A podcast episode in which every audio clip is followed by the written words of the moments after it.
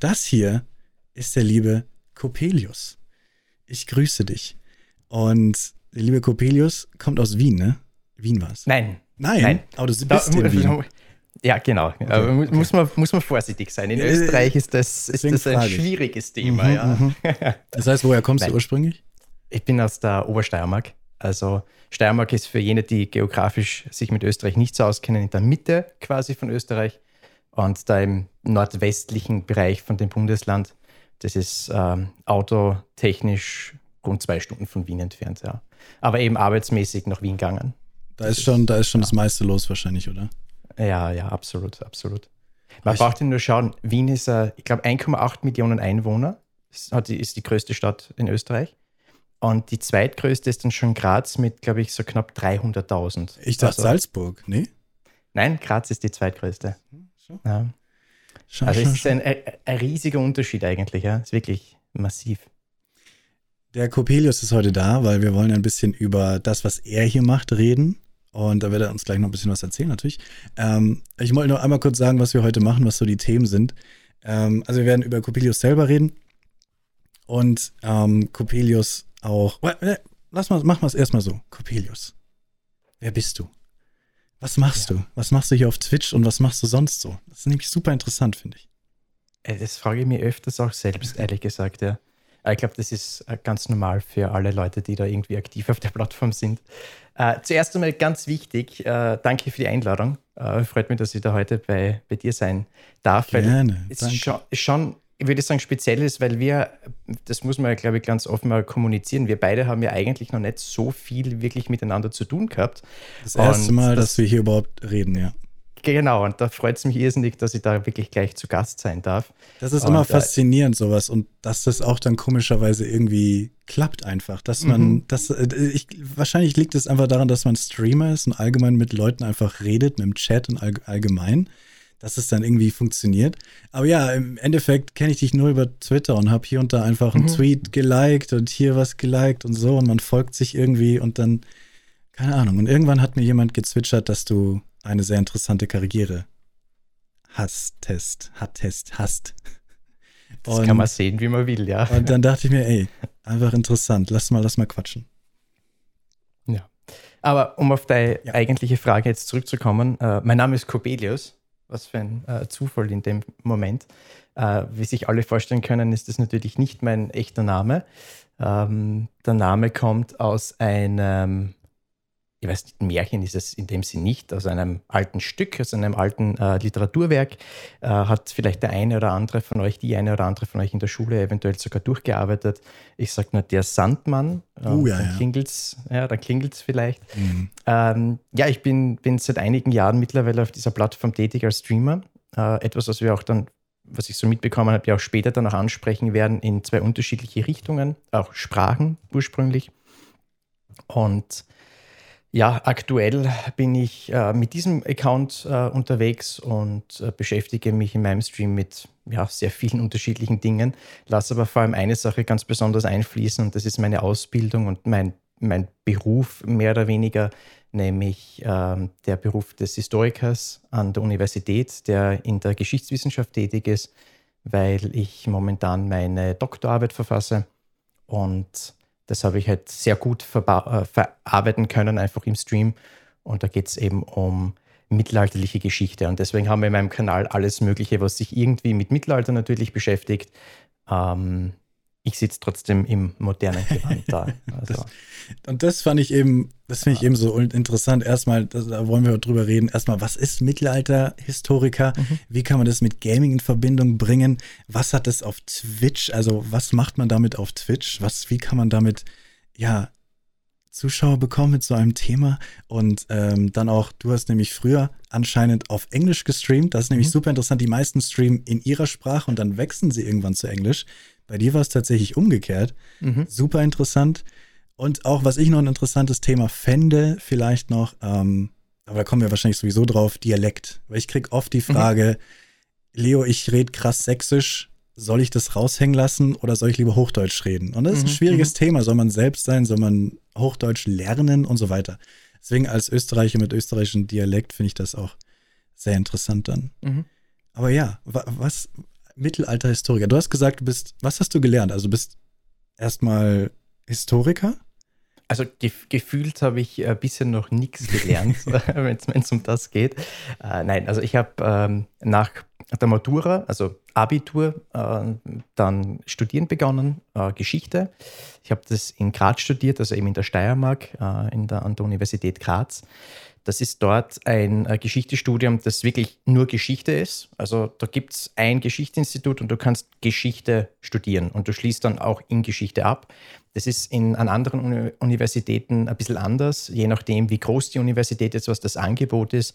Äh, zum Beispiel, ich bin jetzt an der Universität äh, Wien und da kannst du abschließen in, in der Zeitgeschichte, in der österreichischen Geschichte, also österreichische Geschichtsforschung nicht, äh, wie heißt es?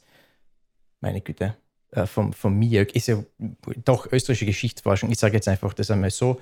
Ähm, du kannst abschließen im äh, Bereich der Globalgeschichte und, und, und. Also es gibt viele Abschlüsse äh, dort. Ich bin nur Geschichte. Also ich habe meinen Abschluss in Geschichte, habe mich aber ähm, ja, konzentriert gleich einmal auf die mittelalterliche Geschichte, weil das etwas ist, was mich schon seit sehr, sehr, sehr, vieler, sehr äh, vielen Jahren schon interessiert. Und äh, ich weiß jetzt nicht, wie, wie vertraut ihr seid mit äh, Karriereabläufen an der Universität, also in diesem akademischen Bereich. Wenn du dort ähm, Fuß fassen willst, dann ist Bachelor und Master eigentlich etwas, das ist einmal die Voraussetzung, dass du überhaupt einmal anfangen kannst in dem Bereich. Mhm. Äh, für viele ist das der Abschluss und dann können sie in die Arbeitswelt einsteigen. Äh, dort ist es eigentlich der die Voraussetzung eigentlich, dass du überhaupt einmal an der Universität wirklich beginnen kannst. Äh, und in meinem Fall war das dann so, dass ich einen, einen Job bekommen habe als Universitätsassistent für vier Jahre. Damit verbunden, dass ich auch meine Doktorarbeit im Rahmen dieser Anstellung schreibe. Das wäre jetzt noch eine Frage von mir, nämlich, was wird man dann als Historiker oder als mhm. Mittelalterhistoriker? Du bist ja im Moment, da können wir auch noch sagen, du bist im Moment hauptberuflich sogar Streamer, mhm, äh, mhm. gezwungenermaßen, aber ähm, was, was, was, was was war damals deine Absicht, was du dann werden wollen würdest, was du werden wolltest, wollen werden würdest, wolltest? Äh, ich wollte tatsächlich an der Universität arbeiten. Also das war wirklich also mein, Lehramt, mein, also lehren oder ja. Äh, genau, die, die Arbeit an der Universität geht in zwei Richtungen. Das ist einerseits die Lehre und die Forschung. Und Forschung. Äh, mhm. Für viele ist allerdings an der Universität das ein bisschen anders, äh, die, die Prioritätenlegung äh, oder die Prioritätensetzung. Viele meinen, wenn du an der Universität bist, dann forschst du und die Lehre ist nur so nebenbei. Mhm. Ähm, das, das kriegt man als Student auch leider sehr oft dann auch zu spüren, äh, dass du eine, eine Lehrveranstaltungsleiterin oder Leiter hast, die äh, die Person jetzt nicht unbedingt motiviert ist und das halt einfach nur machen muss, halt einfach. Aber eigentlich es gehört beides dazu, wirklich Lehre und Forschung und das sind auch beide Sachen, die mich halt wahnsinnig interessieren. Ähm, ich habe im, in, im Zuge meiner Anstellung ja selbst auch Lehrveranstaltungen halten dürfen, mehrere und bin sogar auch noch gespannt. Meine letzte Lehrveranstaltung ist nämlich auch für, den, für diesen Teaching Award nämlich auch äh, nominiert worden. Äh, was jetzt da ja gar nicht so unabwegig ist, würde ich sagen, oder abwegig ist, weil das war im ersten Corona-Jahr, wo mhm. natürlich alles auf digitale Lehre umgestellt wurde. Man kann sich vorstellen, wenn du natürlich Streamer bist, ein bisschen da äh, Erfahrung hast im Bereich mit Greenscreen und solche Sachen, die ja, es war schon speziell. Moment, was, was ist dieser Teaching Award? Das heißt, ist das jetzt was Neues wegen diesem digitalen? Nein, nein, oder? Nein. Okay. Es ist halt einfach etwas, was halt einmal im Jahr dann irgendwie vergeben wird äh, für äh, ja, Lehrveranstaltungen, die halt besonders gut angekommen sind, auf einem guten Konzept aufbauen und so weiter. Und ich habe halt bei mir, äh, gut, meine Themen sind halt, äh, wie man so schön sagt, äh, vielleicht jetzt nicht äh, Sex, Drugs und Rock'n'Roll, aber zumindest halt Crime, äh, Crime mhm. and Sex und sowas. Und das zieht natürlich schon einmal erstens einmal so gut. Und ich habe dann in einer meiner Lehrveranstaltungseinheiten auch ähm, meinen Studenten einen Teil vorgespielt von Kingdom Come Deliverance, also von diesem Videospiel. Mhm, mhm. und spätestens mit dem habe ich sie dann auf meiner Seite schon gehabt. ja, also, ich muss dir erstmal vorstellen, dein Lehrer ist auch Streamer. Da hast du erstmal ein paar Pluspunkte auch. Genau. Mega. Es, äh, vor kurzem hat einer meiner ehemaligen Studenten mich auch entdeckt auf Twitch. Ja, also, ist, ist dir das dann unangenehm? Schon, ja. Also, es ist jetzt im Nachhinein ist es mir egal. Aber während ich damals, also wenn das zu einer Zeit gewesen wäre, wo die Lehrveranstaltung gerade erst stattgefunden hätte und ich die Person auch benoten hätte müssen zu dem mm, Zeitpunkt, mm dann wäre es ungut gewesen. Jetzt ist es egal, aber äh, war schon komisch, ja. Aber ich, wie, wie, Also wenn das ja nochmal, wenn, wenn du wieder lehrst an der, an der Uni und dann passiert das, hast du da irgendwie schon mal überlegt, wie du das dann handelst? Weil was ist, wenn wirklich ein, ein Schüler, den du noch bewerten musst, einfach vorbeikommt und dann mit dir Punkte ja. sammeln will, indem er dir einen Sub gibt oder so? Genau, ja. Das ist eine gute Note für Sub natürlich, gell? aber nur Tier 3 natürlich. Ich meine, alles okay. andere ist. Nein, äh, ehrlich, ehrlich gesagt, äh, keine Ahnung. Mal schauen. Ich, bin ich nicht in der Situation und ich glaube auch nicht, dass das jetzt so schnell passieren wird. Und gut, man muss, ich, ich glaube trotzdem, dass man es relativ einfach ja trennen kann, weil das eine ist Lehrveranstaltung mit Lehrveranstaltungszeit und das ist das, was du bewertest und alles andere ist Freizeit und hat nichts mit dem zu tun. Also ich denke, das kann man schon trennen.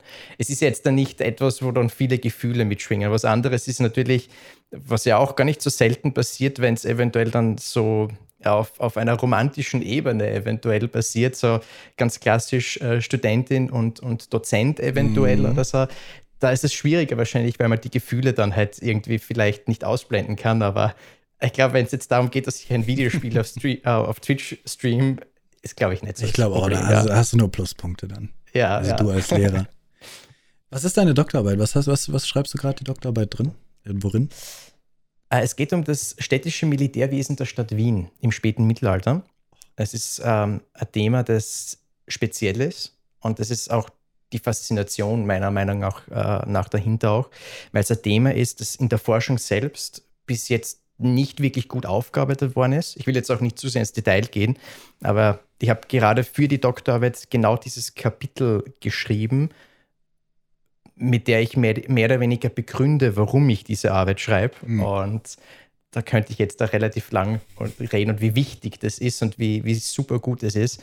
Ähm, fassen wir es zusammen in so einem uh, Too Long Didn't Read es ist einfach spannend. Es ist ein, wirklich ein ganz spannendes System, weil es komplett anders abläuft, als was wir heute das kennen.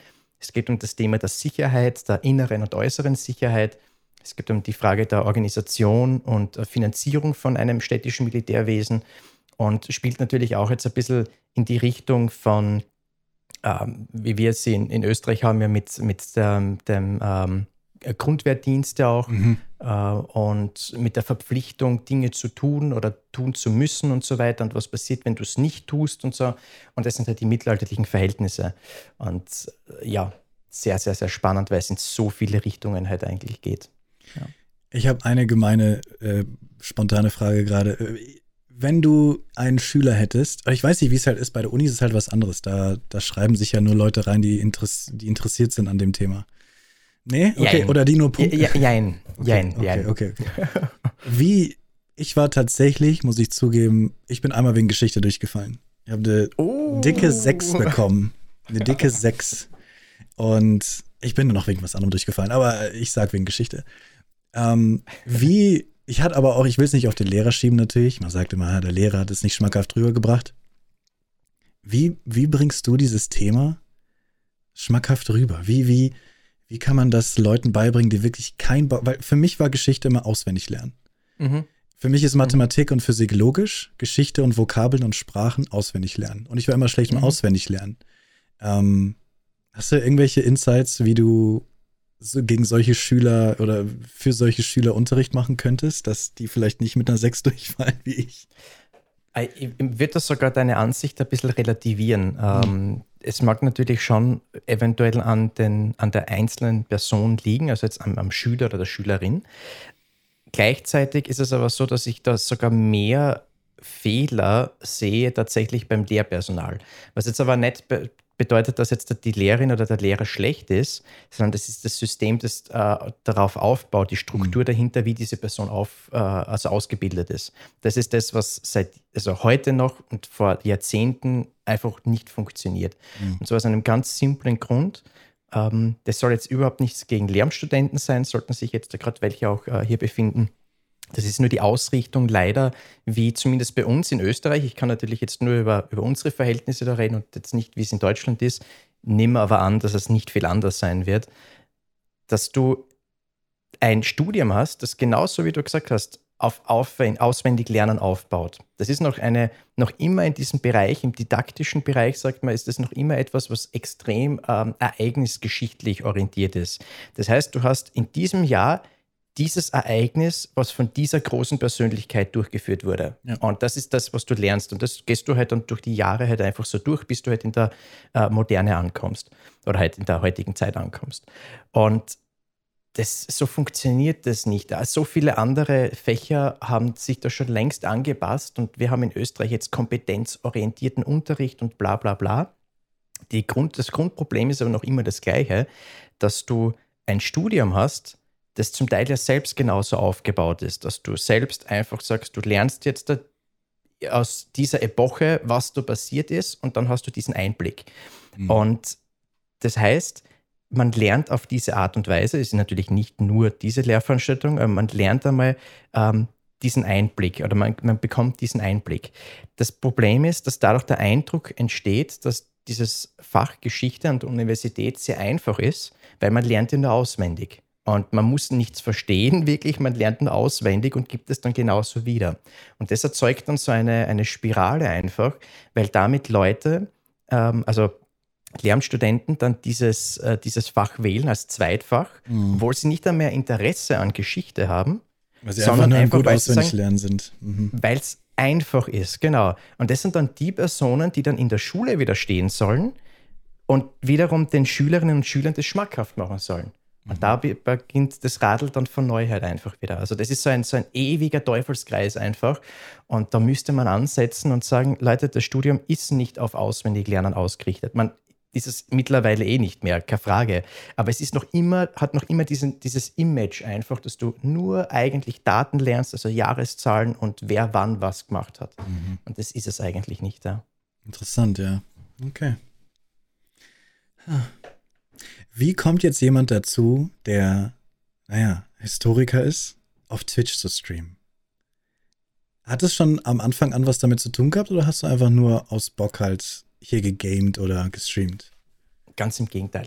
Ganz im Gegenteil. Meine erste äh, Berührung, die ich hatte mit Twitch, das war, glaube ich, 2014, im äh, Zuge einer, ich würde sagen, viral äh, gehenden Challenge, nämlich Twitch Plays Pokémon. Uh, ich das liebe das. Damals, das ist fast, da kannst du Doktorarbeiten drüber schreiben, das ist faszinierend.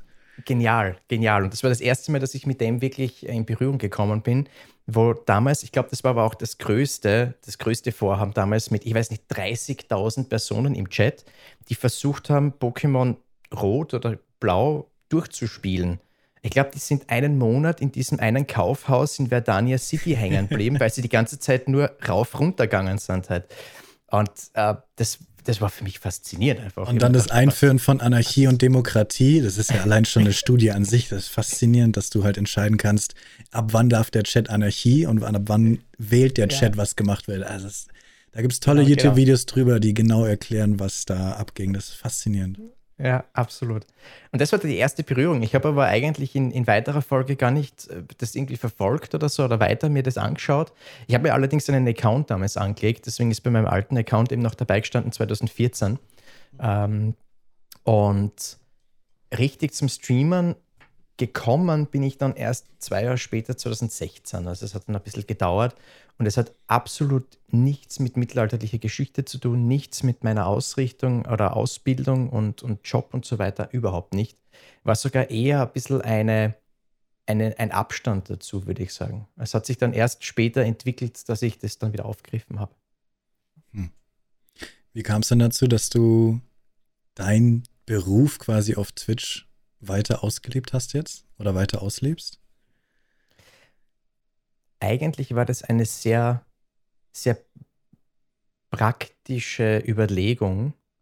Äh, es ist damals das Spiel Kingdom Come Deliverance rausgekommen. Mhm. Das war schon 2000 und jetzt muss ich überlegen, 18? 18? 18? Ja, ich, ich glaube 18 müsste es gewesen sein. Äh, Im Grunde ist es egal.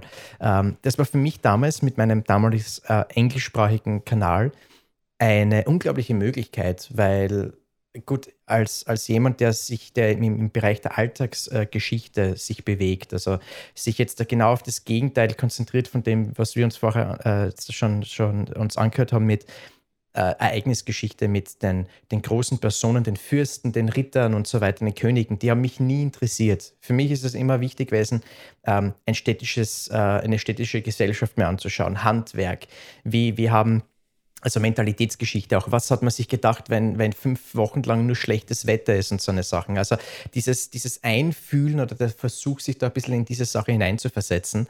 Und das ist natürlich mit einem Spiel wie Kingdom Come Deliverance dann äh, mhm. eine sehr gute Möglichkeit. Äh, das habe ich dann durchgezogen, das hat auch super funktioniert damals. Ähm, habe mich da nur dann ein bisschen, bisschen drinnen dann, dann im Streaming auch so verloren. Und dann war es allerdings so, dass ich dann aufgehört habe, dann mit dem deutschsprachigen Kanal begonnen habe.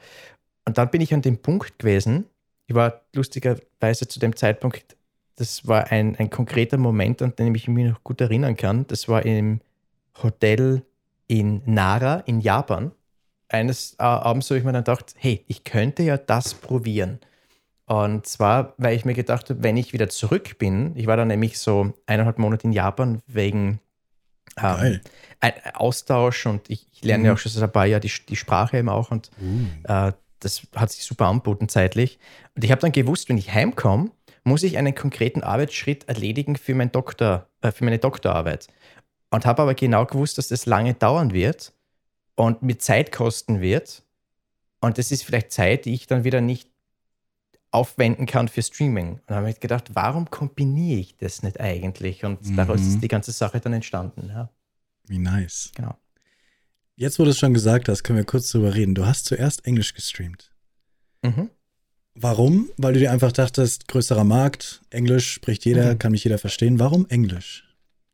Hat bei mir wirklich überhaupt nichts mit dem äh, zu tun gehabt, dass ich, dass ich irgendwie in, also so überlegt habe, wo ich mehr Leute erreichen könnte.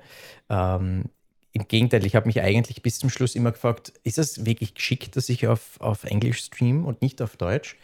Bei mir war es aber dann so, dass wie ich dann wirklich diesen Zugang zu, zu Twitch gefunden habe, dass ich, ich habe es hat dann wirklich angefangen mit Destiny, wie das Spiel Destiny rausgekommen mhm. ist, das Einser.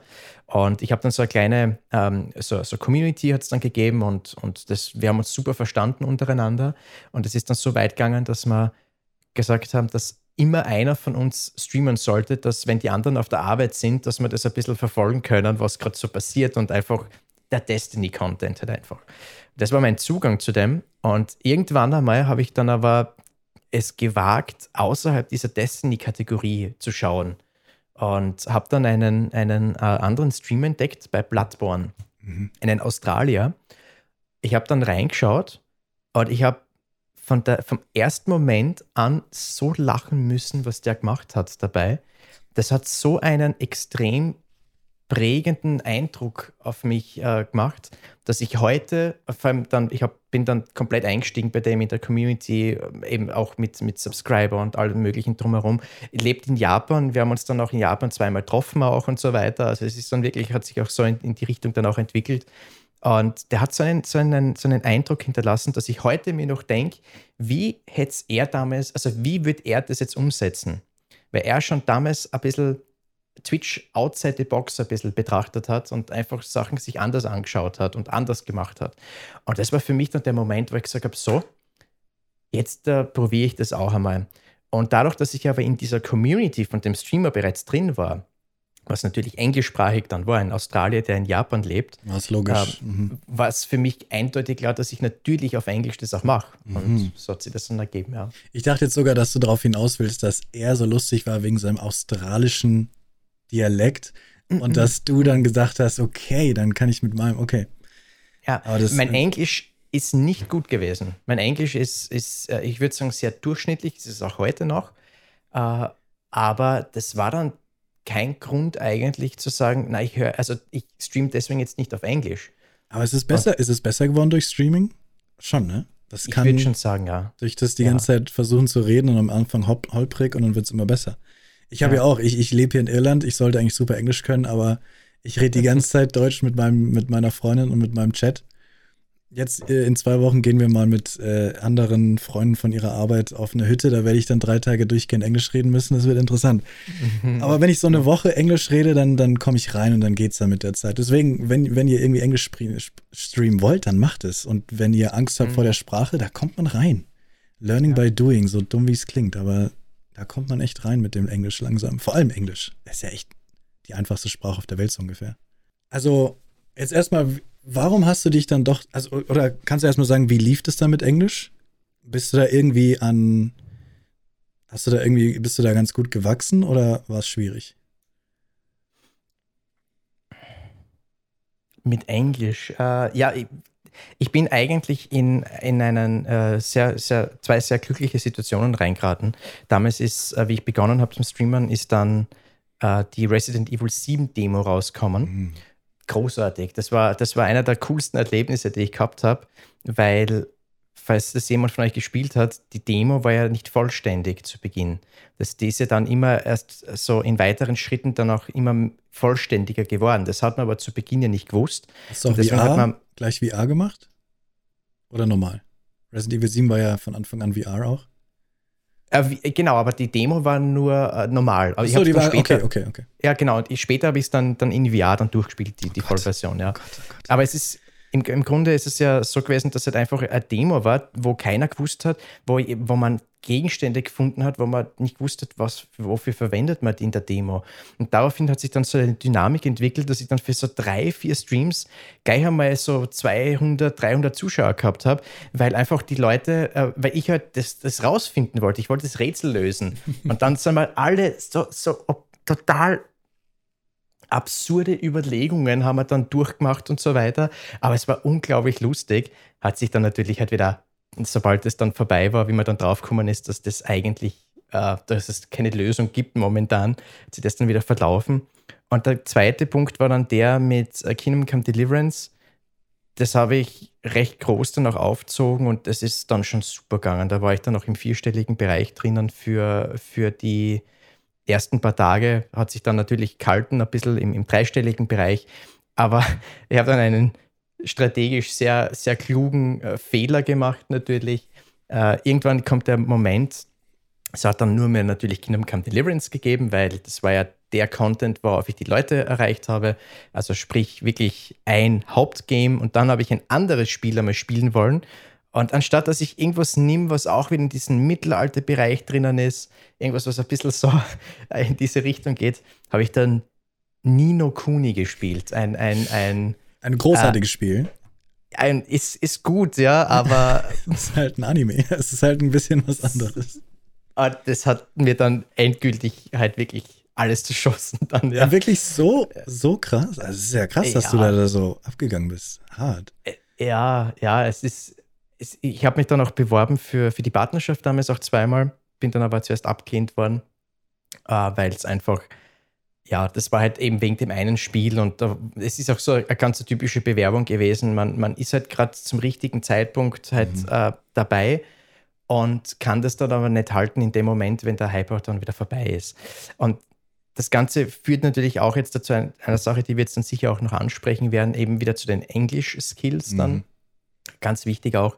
Und ich war zu dem Zeitpunkt, da war einfach schon, schon ausbrannt dann auch. Also ich habe dann selbst eigentlich gar nicht mal so wirklich eine Freude gehabt, weil ich mich dann selbst in so einem Strudel wiedergefunden habe, wo man sich dann anschaut, halt, mit jedem Stream wird es weniger. Und mhm. du hast e-, eigentlich gefühlt, das ist ja total, total kontraproduktiv, dass du das Gefühl hast, mit jedem Mal, wo du live gehst und einen Stream machst, dass du weniger Leute damit erreichst. Also mit jedem Stream verlierst du Leute, anstatt dass du Leute gewinnst.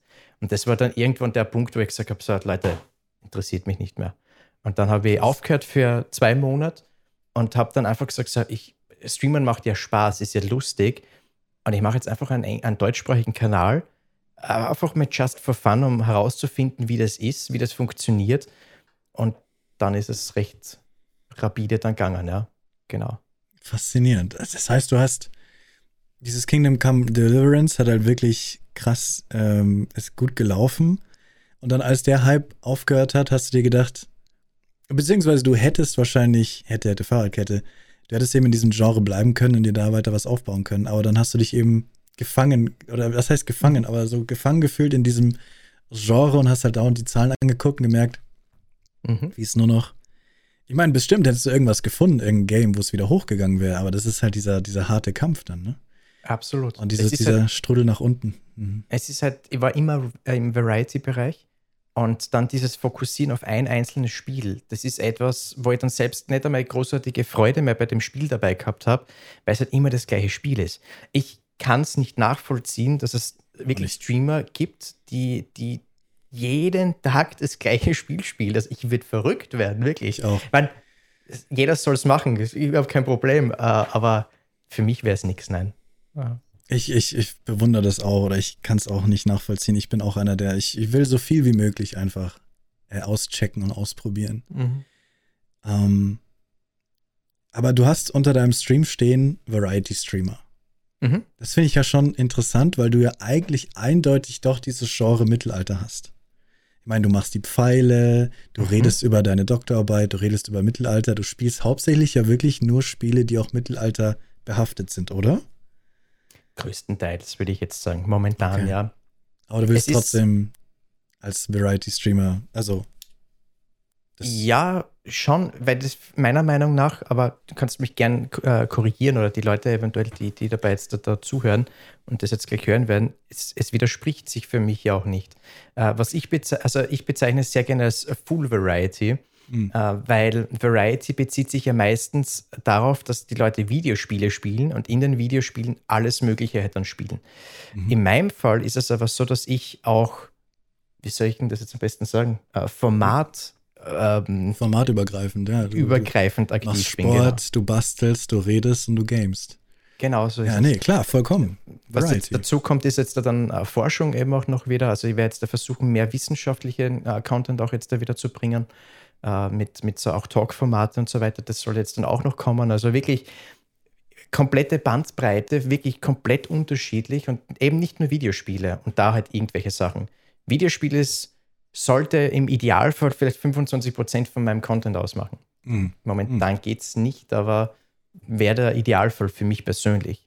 Aber ist auch schwierig natürlich, weil du nicht nur jetzt bei anderen Spielen dich bedienst und unterschiedliche äh, Zuschauerschaft eben erreichst, sondern wenn du jetzt da so extrem bei den Formaten herumhüpfst, ist es natürlich noch schwieriger, weil der eine sagt von Haus aus, Videospiele interessieren mich nicht. Der andere sagt, äh, ich bin nur für Outdoor-Streams dabei.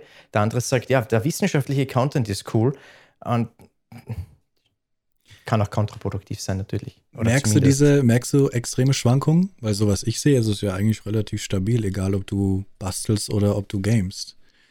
Ich, ich merke es jetzt dann nicht ganz so extrem. Ich kriege es nur immer wieder mal ein bisschen mit. So, das sind so diese einzelnen kleinen Chat-Nachrichten, die du dann hörst, so nach dem Motto, ah, jetzt fangt er an zum Spielen. Ah, diese kleine Stich in die Brust. So, ah, ja, es, es, ist unnötig. Es tut mir wirklich leid. Es sind so Aussagen, das, das ist einfach unnötig.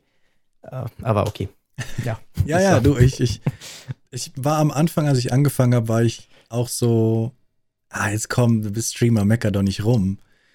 Sei doch dankbar, dass Leute schreiben oder sowas. Aber inzwischen bin ich auch, es gibt einfach Nachrichten, die, man kann froh sein, dass Leute überhaupt schreiben, aber es gibt Nachrichten, die einfach einen so ein bisschen einen kleinen Stich ins Herz geben. Mhm. Auch wenn sie noch nicht mal wirklich bös gemeint sind, einfach.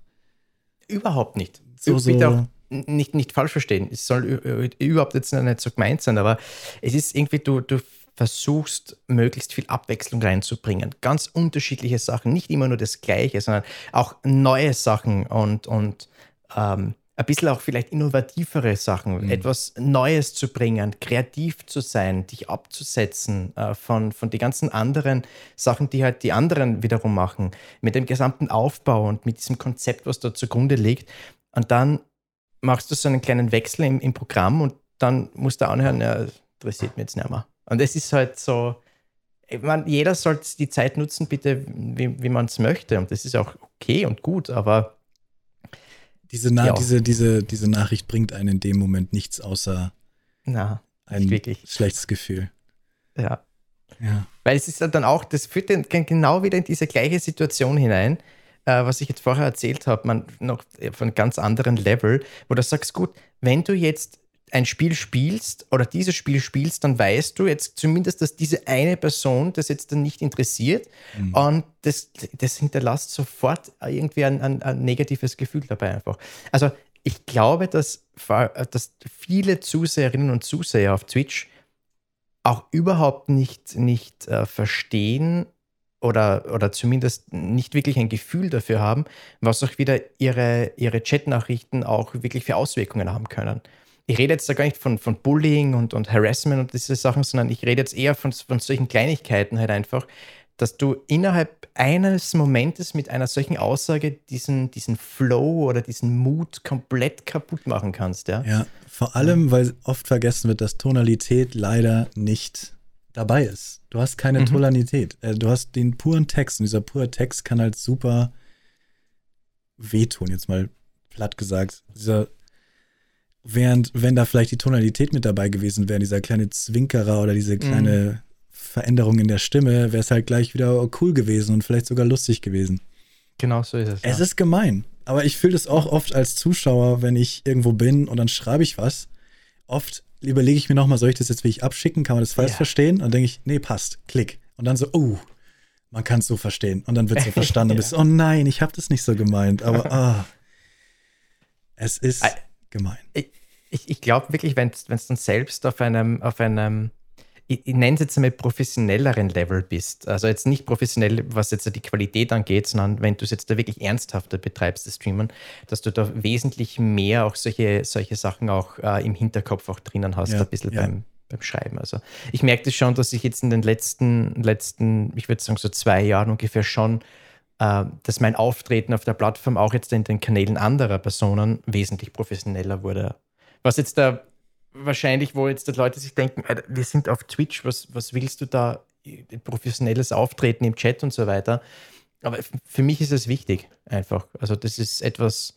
Ich, ich finde, das ist was super Nischiges. Also, wenn man das ja. vergleicht mit der kompletten Twitch-Gesellschaft oder äh, Bandbreite, äh, wirklich so über das, was du machst, das ist so eine krasse Nische. Und ich finde es Genau wie auch Vintage-Bursche. Ich kann Vintage-Bursche mhm. immer nur in die Luft heben. Mhm, äh, man mhm. sieht einfach, was Nischen. Also, ich bin kein großer Fan von Nischen, weil jeder versucht immer eine Nische zu finden und versteift mhm. sich drauf. Ich finde, man soll einfach erstmal was machen, was einem gefällt und darin etwas finden, worin man gut wird. Man muss ja nicht das eine finden, was noch keiner vorher macht. Aber da sieht man einfach bei dir und bei Vintage Bursche auch, wie eine Nische einen so schnell aufheben kann auf gewisse Höhen. Das ist faszinierend. Und ist dir das bewusst, wie nischig du bist? Ja, ne? Ja, ja schon, schon. Das auf jeden Fall. Ich meine, ich würde jetzt gar nicht sagen, dass es jetzt so aufgrund meiner der, der, Breite meiner der Ausrichtung des Kanals würde ich jetzt gar nicht sagen, dass es jetzt so nischig mehr ist. Den mhm. Content, den ich früher gemacht habe, also was ich vorher gesagt habe, wo ich dann diesen Arbeitsschritt, äh, also Arbeit mit Streamern dann verbunden habe, das war ein Arbeitsschritt, bei dem ich mit mittelalterlichen Rechnungsbüchern gearbeitet habe. Und wir haben da insgesamt 66 Bände uns dann angeschaut. Das sind äh, 17.000 Seiten gewesen. Und das habe ich komplett durcharbeiten müssen, weil ich mir ganz genau anschaue, wie viel Geld die Stadt für dieses Militärsystem ausgegeben hat. Und das war natürlich eine, ja, Vorlage, eine Steilvorlage, halt, dass du sowas halt live auf Twitch machst. Und das ist auf jeden Fall nischig gewesen, weil plötzlich hast du wirklich einer Person, die in der Geschichtswissenschaft tätig ist, wirklich beim mehr oder weniger arbeiten. Ich meine, das wird mir ja heute noch immer unterstellt, dass das ja eigentlich gar keine Arbeit ist, was so Historiker machen. Oder vor allem Geisteswissenschaftler, äh, Geisteswissenschaftler generell. Oh Aber mit einem Augenzwinkern, das muss man das schon. Ähm, und dass das halt einfach mit diesen ganzen Handschriften, die dann auch sichtbar waren und Leute sehen dann ein Thumbnail mit irgendeiner Schrift, kommen rein und fragen, ob das Elbisch ist und du erklärst dann, äh, nein und erklärst halt, um was es geht. Und plötzlich sind die mit, einem, mit etwas konfrontiert, mit dem sie erstens einmal nicht auf der Plattform gerechnet haben, noch nie was davon gesehen haben, wahrscheinlich nichts davon verstehen, was da geschrieben steht. Und gleichzeitig, und das ist auch etwas anschließend jetzt zu dem, was du einleitend schon gesagt hast, ähm, Mittelalter, generell Geschichte und Gaming und, und Twitch und so weiter sind zwei Sachen, die unglaublich gut zusammenpassen weil ich der Meinung bin, dass einfach jeder aufgrund der, der Popkultur, wie wir sie haben, so für Geschichte sensibilisiert ist. Durch Sachen wie Herr der Ringe, The Witcher, Lord, ähm, äh, wie heißt's, ähm, Game, of, Game Thrones. of Thrones und ja. so weiter, ja. Das sind so typische Sachen halt einfach. Und deswegen sage ich Steilvorlage. Einfache Steilvorlage. Das wollte ich jetzt gerade fragen. Nischig. Was glaubst ja. du, warum denn dir dann Leute bei dieser Nische zuschauen? Und deswegen, weil Mittelalter tatsächlich Popkultur inzwischen ist ich würde sagen, Wikinger sind momentan die Popkultur. Ja, ja, ähm, also das, das ist Mittelalter natürlich, also das gehört natürlich so dazu. Ich wollte gerade fragen, ist nicht, ist nicht Wikinger das Wikingerzeitalter, das Mittelalter der, des Nordens so? Sozusagen, ja. Also man, die waren schon überall. Also die waren, die okay. waren auch in, in, in Konstantinopel und sind bis nach Paris gefahren und so weiter. Also es ist, die sind nicht nur oben geblieben, okay. aber ja, das ist halt, das ist halt momentan das, was halt auf, auf dem halt alle aufspringen. Du brauchst dir nur anschauen, was für eine Spiele jetzt in der letzten Zeit rauskommen sind mit diesem Bezug dorthin. Ah, meins ist es nicht so ganz, aber sei jetzt da dahingestellt. Ähm, genau, was. Nein, aber Sorry. Na, nee, was, was, ähm, was hältst du denn davon, dass wirklich dieses Mittelalter so ausgeschlachtet wird? Weil es war noch eine Frage von mir. Wie viel hat Mittelalter tatsächlich mit Drachen, Hexen und all diesem Zeug zu tun? Mhm. Was, warum ist die Faszination für Mittelalter so extrem heutzutage? Oder eigentlich schon seit ich denken kann. Ich habe angefangen mit Gothic. Mein erstes Rollen äh, RPG war Gothic. Ein deutsches, mhm. wunderschönes RPG. Und das ist ja für mich auch natürlich einfach Mittelalter. Man geht halt sofort in, zu Mittelalter. Es ist alles, mhm. wo Ritter zu sehen sind und Drachen, sagst sofort, das ist Mittelalter. Ja. Ist das überhaupt stimmt. so richtig? Kann man das überhaupt so sagen? Oder, weil Herr der Ringe spielt natürlich in einem komplett anderen Universum. Warum nennen wir das überhaupt Mittelalter? Ja, also wenn man es Mittelalter bezeichnet, ist es schon einmal nicht richtig natürlich. Aber äh, Fantasy ist sehr stark, bedient sich sehr vieler mittelalterlicher Elemente. Mhm. Ähm, ich glaube, dass diese Frage, die du jetzt äh, da gestellt hast, das ist jetzt keine, die jetzt innerhalb von wenigen Sätzen irgendwie zu beantworten ist. Das Klar. ist etwas, was, da muss man sich so viele Sachen anschauen. Ähm, aber wenn, wenn wir jetzt zum Beispiel auf das Thema der Drachen eingehen, ähm, Drachen, das ist jetzt ein, eine extrem ähm, poppige, also popkulturelle Sache einfach, weil eben, wie schon gesagt, bei, bei, das kommt in den ganzen modernen Produktionen vor. Aber das ist auch etwas, was auch schon damals in der Mythologie vorhanden war. Das ist nicht, keine Erfindung des Mittelalters. Du hast, du hast zum Beispiel die, die ähm, äh, Jason und die, die Argonauten zum Beispiel in der Antike, ähm, die auch äh, gegen Drachen bereits kämpfen zum Beispiel. Und dann hast du halt in, im Mittelalter hast du dann den Helden-Epos, den, den äh, Siegfried oder Sigurd, wie sie heißen in den Abwandlungen, die halt gegen die Drachen kämpfen. Äh, das Sigurd, der gegen die, der eine, eine, eine Freu ein, ein Freudlein dann auch ähm, Nein, plötzlich, das, das ist jetzt nicht Sigurd, das ist wieder was anderes. Das geht auf das Nibelungenlied mehr oder ja, weniger ich weiß, zurück. aber irgendwas mit S war es. Dann gibt es noch eben das mit dem goldenen Vlies eben, mhm. äh, was so ein, ein Idealtypus ist der, des Rittermärchens. Der Ritter, ähm, der mutige, tapfere Ritter befreit die, das Burgfräulein, äh, das gefangen genommen wurde oder verschleppt wurde vom Drachen und so weiter und erlegt den Drachen und alle leben dann glücklich. Das sind so Sachen, die aus dieser Zeit auch stammen. Das Ganze ist dann natürlich ähm, über die Jahrhunderte hinweg äh, immer ich will jetzt sagen, ausgeschlachtet worden in, in mehrerer Hinsicht. Und dann hast du in der Geschichtsschreibung oder in der Geschichtsbetrachtung eher, im, speziell im 19. Jahrhundert, hast du dann zwei ganz konkrete Strömungen, die bis heute nachwirken. Und wir, mit wir meine ich jetzt da die, die Medievisten, also Historiker für mittelalterliche Geschichte, die kämpfen da gegen Windmühlen, weil das noch immer etwas, also in der Wissenschaft schon lange kein Thema mehr ist, aber eben popkulturell mhm. so unglaublich noch, noch nachgetragen wird.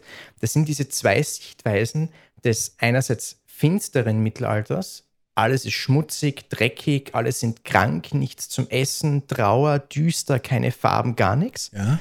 Und auf der anderen Seite hast du diesen, dieses extrem romantisierende, der, der, der strahlende Ritter, der eben alle befreit, der Gutherzige, die Tugend, dieses Besinnen auf die Natur und das einfache Leben. Das ist, wenn man sich heute anschaut, dass, äh, so viele Leute machen, machen ganz bewusst Urlaub, um, um der schnelllebigen Zeit zu, zu mhm entfliehen am Bauernhof und so weiter, dieses Rückbesinnen auf das Ursprüngliche und so weiter, was natürlich kompletter Humbug ist, weil die Leute damals, die in diesen Verhältnissen gelebt haben, die waren arm, die haben über, ums Überleben kämpft und so weiter. Da war nichts mit das romantische, die romantische ja. Zeit äh, als, als einfache Person und so.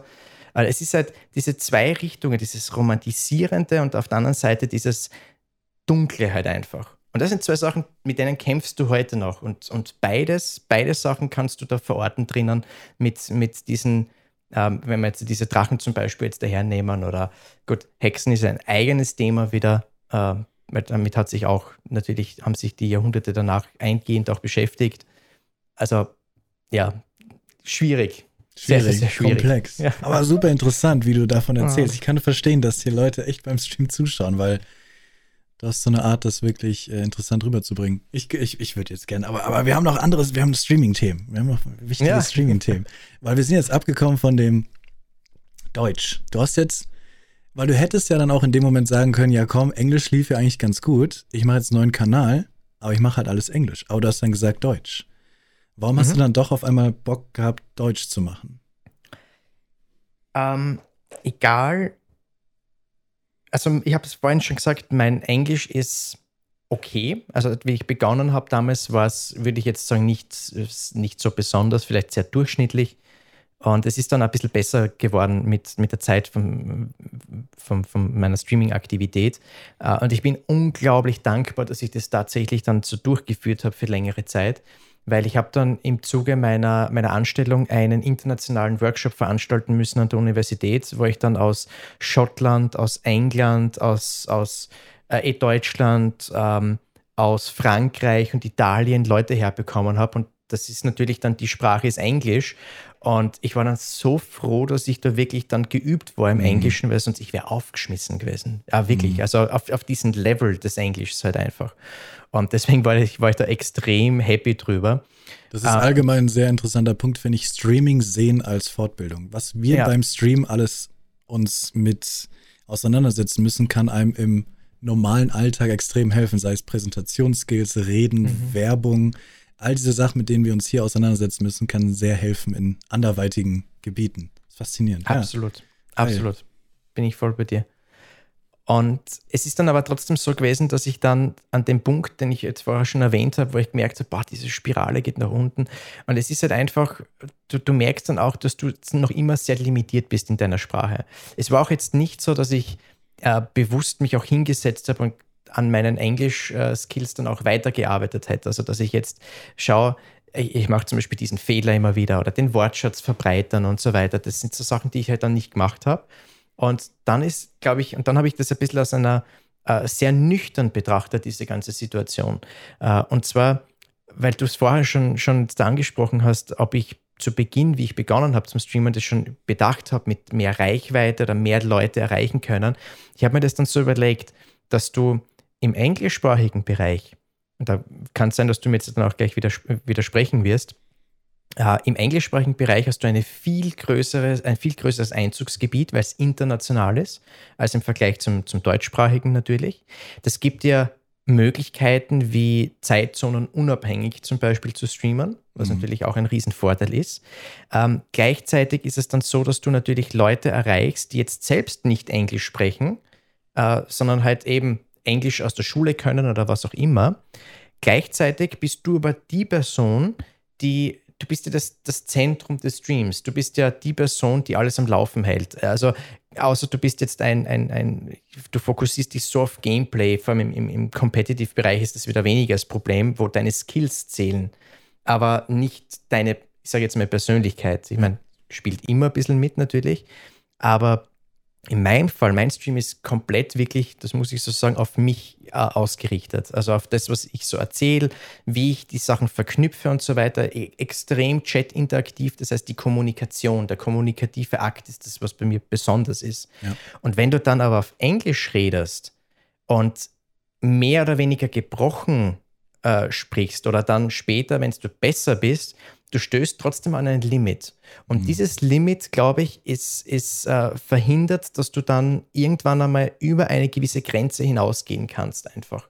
Und das heißt, du hast, egal wie gut du das kannst, außer du bist wirklich auf einem auf C2-Niveau bei den Sprachen, also wirklich, äh, du sprichst es fließend und wie ein, ein äh, Muttersprachler, dann stößt du an eine Barriere. Und für mich, wie schon gesagt, ist dieser kommunikative Akt das A und O. Deswegen ist auch das Audio für mich aus technischer Sicht das mit Abstand das Wichtigste bei einem Stream. Logisch. Und wenn das nicht funktioniert, dann kannst du die Leute erstens inhaltlich nicht abholen, persönlich nicht abholen, vielleicht auch audiotechnisch nicht abholen, was auch immer. Es muss ja auch fürs Ohr klingen. Und wenn du jetzt da weil du auch den Dialekt äh, angesprochen hast, wenn du jetzt da, wenn ich jetzt so rede wie ein Arnold Schwarzenegger, äh, dann wird es auch mit meinem Englisch vielleicht ein bisschen lustig werden, aber viel erreichen wirst damit auch nicht. Ja. Ich finde es vollkommen, ich, ich stimme dir vollkommen zu. Ich finde, es ist halt super abhängig davon, was du machen willst, weil dieses Limit hast du in die andere Richtung genauso. Es gibt, ähm, wenn ich jetzt ein Beispiel aus meinem, was ich so gerne anschaue, nehme, ähm, Speedrunning zum Beispiel. Wenn du als mhm. Deutscher versuchst, Speedrunning zu machen, wirst du an eine Grenze kommen, weil die Speedrun-Community besteht hauptsächlich aus international englischsprachigen Menschen. Ähm, und es gibt deutsche Speedrunner, klar, aber die berichten selber auch davon, ich habe auch mal mit einem geredet, du kommst an eine Grenze. Du, wenn du, und die meisten, die ich halt kenne, die switchen dann, wenn sie diese Grenze erfahren, switchen dann auf Englisch und wachsen dann noch mehr. Mhm. Ist, kommt so krass drauf an. Ich finde, bei dir ist es halt wirklich eindeutig. Also, ich finde, dein Content macht in deiner Sprache natürlich vollkommen Sinn. Allein, dass du dein, ich weiß gar nicht, wie würde dein Content, dein, vor allem jetzt deine Doktorarbeit zum Beispiel, die könntest du ja gar nicht international wirklich bequatschen mit Leuten, oder? Also das, nicht, dass es klingt jetzt gemein, aber ein Amerikaner interessiert es, glaube ich, nicht so sehr, was das Mittelalter in Wien, wie das da ausgesehen hat zu der Zeit. Also es gibt natürlich welche, aber österreichisch, also Deutsch macht natürlich viel mehr Sinn, wenn du über, naja, Österreich redest. Äh, ich, ich, ich gebe auch dir dann natürlich recht, ich möchte nur bei einer Sache widersprechen. Ja. Ähm, äh, amerikanische ähm, speziell die amerikanische Forschung konzentriert sich sehr stark auf europäische ah, Themen. Okay. Das heißt, das heißt, das würde ich jetzt gar nicht sagen, okay. dass der sich jetzt nicht für Wien interessiert, sondern da ist es unabhängig jetzt oder unwichtig, ob es Wien ist, es geht ums Mittelalter. Mhm. Das ist, das ist es eben und das ist der, der, der Aufhänger. Aber du hast natürlich recht, dass du natürlich da ein gewisses äh, Limit auch in der Sprache äh, erreichst. Und ich würde sagen, das ist jetzt ein umgekehrter Effekt bei dem Speedrunner, wo die gesamte Ausrichtung eigentlich international ist, wo er sich mit der, mit der Wahl der, der, der Muttersprache selbst einschränkt, mhm. während äh, gleichzeitig äh, ich mich in meinem Fall ja.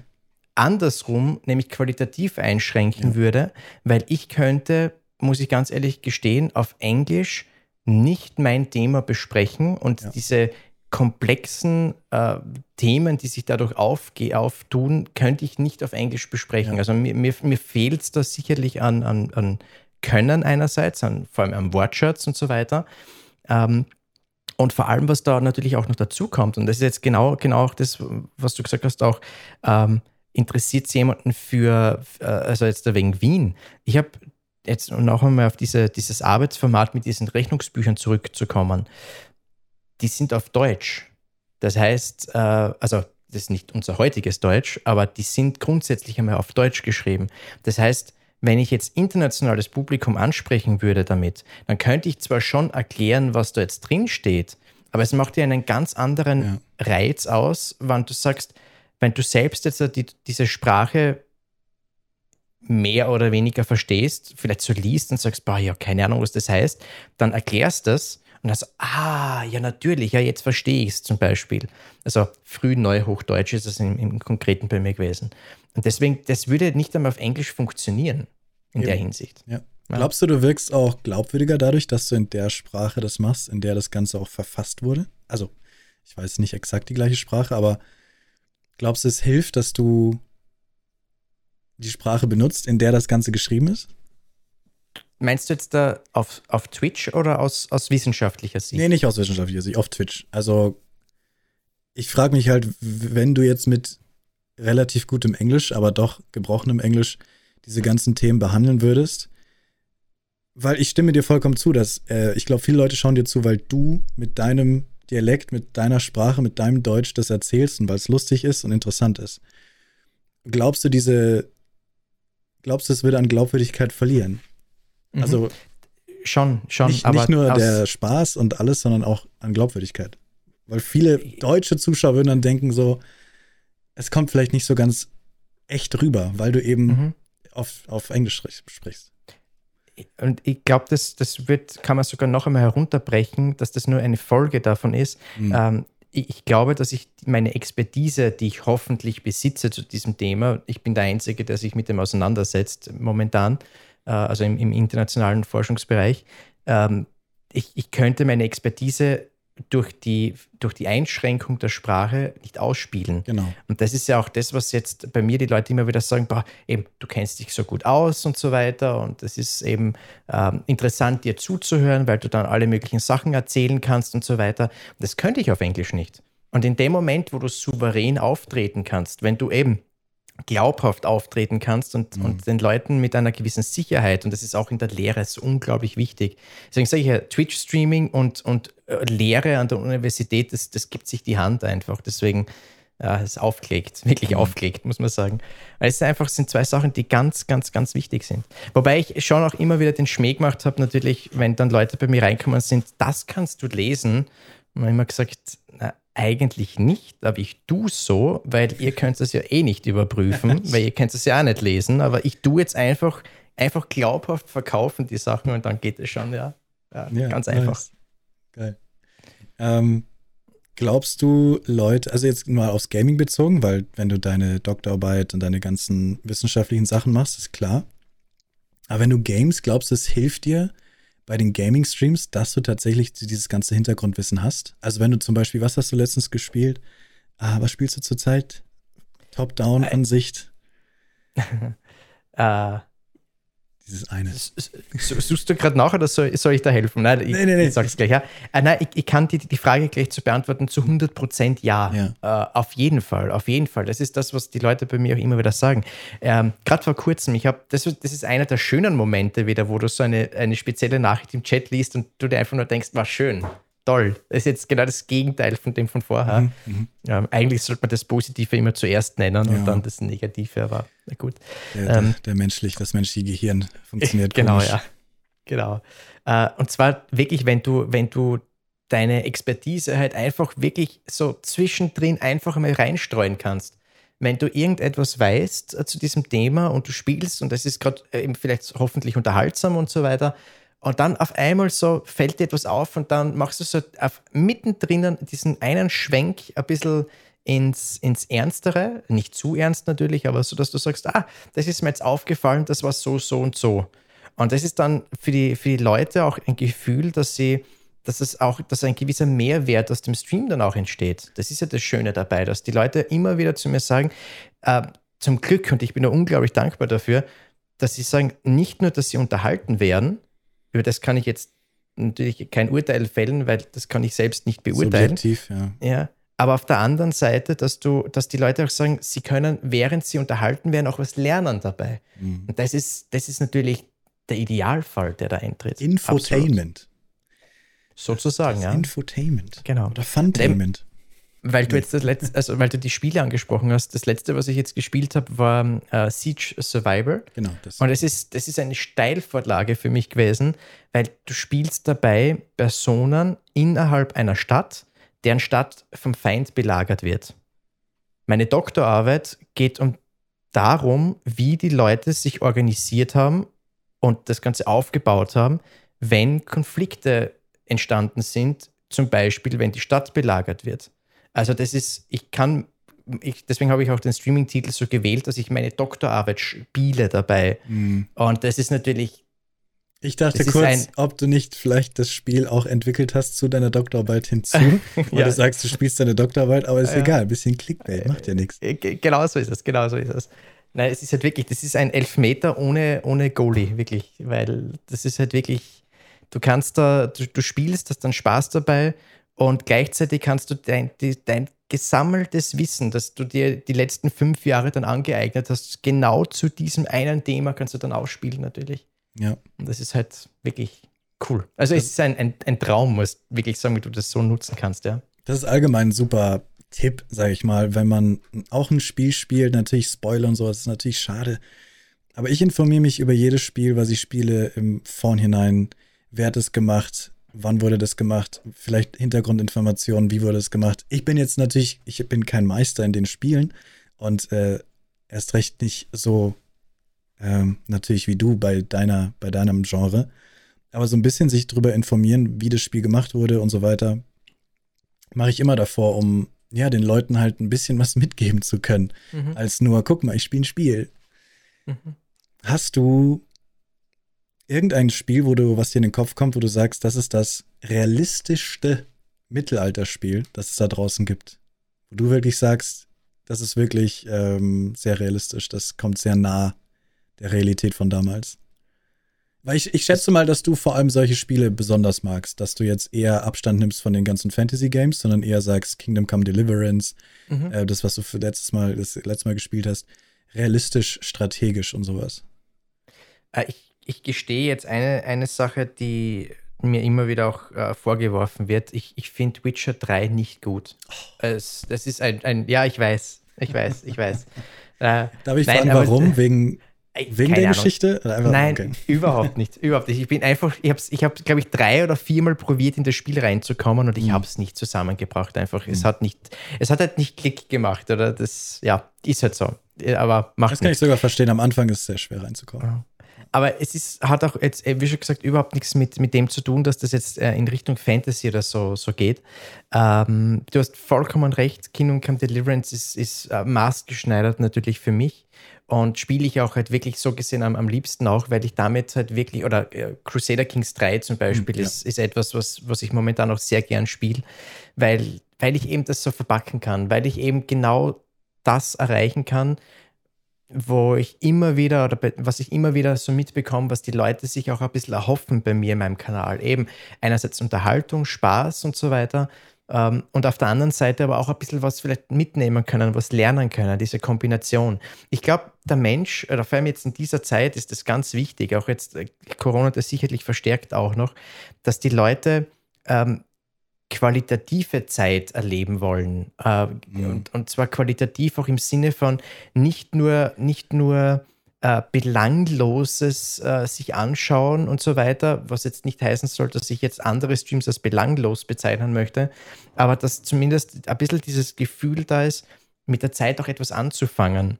Ja. Und ich glaube, das ist so ein bisschen eine Ausrede, wenn man vielleicht bei mir zuschaut, dass man sagt, einerseits Unterhaltung und man lernt halt auch hin und wieder, also ist es mhm. okay, da jetzt auch zuzuschauen. Mhm, mhm. vielleicht spielt das auch mit, ich weiß es nicht. Das ist das, super interessant, weil heutzutage ja. gibt es so viel Zeug, was man aufsaugen kann. Netflix, ja. Disney, alles.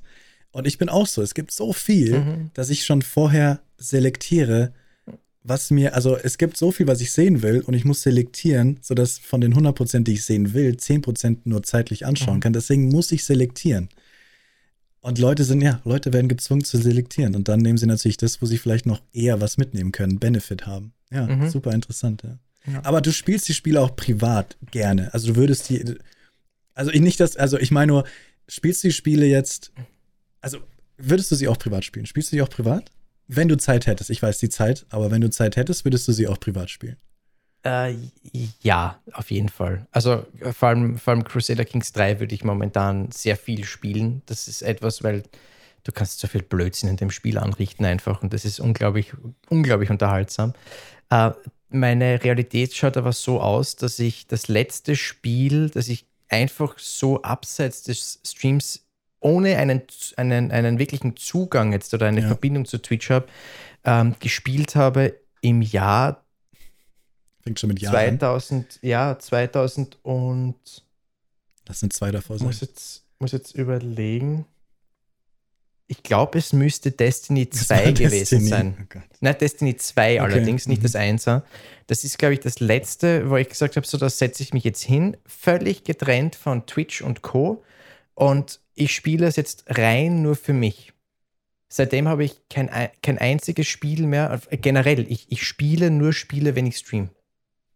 Momentan zumindest. Weil die Zeit fehlt und ganz ehrlich, ich bin ein Mensch mit so vielen unglaublichen, äh, aufwendigen Interessen. Ja? ja. Und das ist schön, weil Abwechslung dabei ist, was aber gleichzeitig bedeutet, dass für die einzelnen Sachen sehr wenig Zeit wieder dann überbleibt. Und ja, ich habe gerade gestern zum Beispiel die Überlegung gehabt, ähm, ich habe am Abend dann noch, nicht, nicht am Abend, am, am Nachmittag, ich habe jetzt noch eine Stunde Zeit und dann ist mir eingefallen, ich muss das noch machen und das wäre nicht schlecht und da fehlt noch was und da und da und da und da. Und keine Chance, dass du dazu kommst, irgendwie. Man muss sich zwingen, Auszeit zu nehmen. Man muss sich fast schon zwingen, ja, ja nichts wo, zu machen. Wobei, mein, mein Vorteil ist, dass diese ganzen Sachen Hobbys sind und Spaß mhm. machen und ich schon fast ein bisschen als Auszeit auch betrachten kann.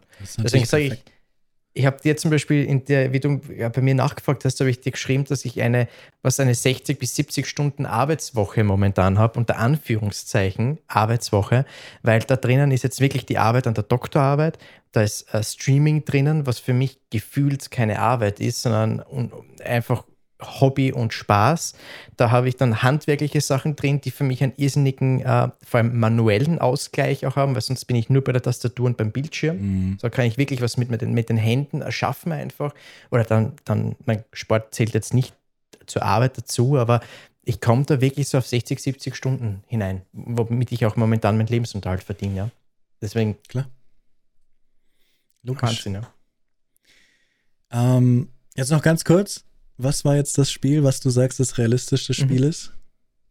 Ich würde schon Kingdom Come Deliverance ja? an, der, an der Stelle äh, sagen, ja, auf jeden Fall. Weil es einfach das Ganze in einer, also den Versuch wagt, ein bisschen so ein, das, das Mittelalter ähm, in seiner Atmosphäre eventuell zu begegnen. Das Spiel ist alles andere als realistisch. Das Spiel mhm. ist alles andere als historisch korrekt.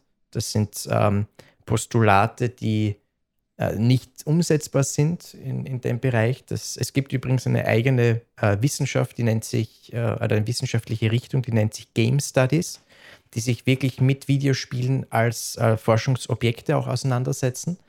Und da ist das auch immer wieder Thema, die Authentizität, die historische Korrektheit und so weiter. Also wer sich für das interessiert, es gibt äh, einen Arbeitskreis, ich glaube der Arbeitskreis heißt eh sogar, hat Arbeitskreis, ich glaube Game Studies. Game Studies. Äh, ja, genau, gespielt heißt, das ist der, der Blog dazu, der Arbeitskreis Geschichtswissenschaft und digitale Spiele. Okay. Geht es auch darum, wie kann, man, wie kann man Spiele zum Beispiel jetzt auch äh, als, als Wissensvermittlung heranziehen, zum Beispiel. Und deswegen bin ich da immer ein bisschen vorsichtig, gerade wenn es um dieses Thema geht mit, mit Authentizität und, und historischer Korrektheit und trotzdem ist es halt, auch wenn ein Spiel wie Kingdom Come Deliverance es nicht wiedergibt oder nicht wiedergeben kann, das, wie schon gesagt, es kann kein Spiel wiedergeben. Ähm, in dem Moment, wo du etwas schaffst, etwas künstlerisch schaffst, projizierst du deine persönliche mhm. Vorstellung ja. von etwas hinein und das entspricht nicht mehr der Realität. Das heißt, mhm. das geht von Haus aus nicht. Aber es sind trotzdem natürlich Möglichkeiten, äh, das Ganze eine gewisse Immersion zu erschaffen. Und das kann dieses Spiel extrem gut natürlich und ist auch an der einen oder anderen Stelle durchaus auch für die Wissensvermittlung auch äh, geeignet. Ja. Stört dich das, wenn du das manchmal spielst, wenn da irgendwas kommt, wo du wirklich sagst, ja komm, diese Art von Klamotten gab es noch nicht mal. Dieses Färbemittel, diese Farb, diesen Farbton mhm. können die noch gar nicht entdeckt haben und so weiter. Stört dich das? Sag, also im Stream sagst du es dann wahrscheinlich, wegen Wissensvermittlung und sowas. Mhm. Mhm. Aber stört sich auch selber? Macht dich das, wenn es so einfache Sachen sind, wie zum Beispiel, oh, das hätte man ganz einfach googeln können, oder? Oder bist du da kalt? Und sagst, ah, Kunst, es ist einfach Kunst, passt schon. Das, das, das glaube ich, keinen Historiker lässt sowas kalt. Das, das geht einfach nicht. Jeder, der da ein bisschen, bisschen sich mit dem auseinandersetzt, wird da wahrscheinlich, äh, wie sagt man so schön, getriggert sein. Getriggert.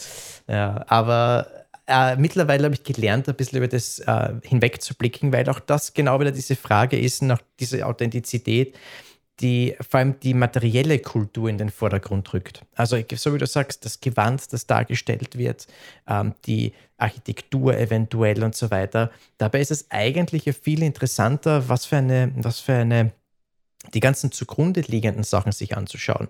Was, was für eine gesellschaftliche Struktur wird dargestellt? Mhm. Wie, wie funktioniert soziales Leben? Äh, wie ist das Ganze so aufgebaut? Wie ist der Umgang und so weiter? Das ist eigentlich viel interessanter, weil historische Objekte kannst du natürlich rekonstruieren.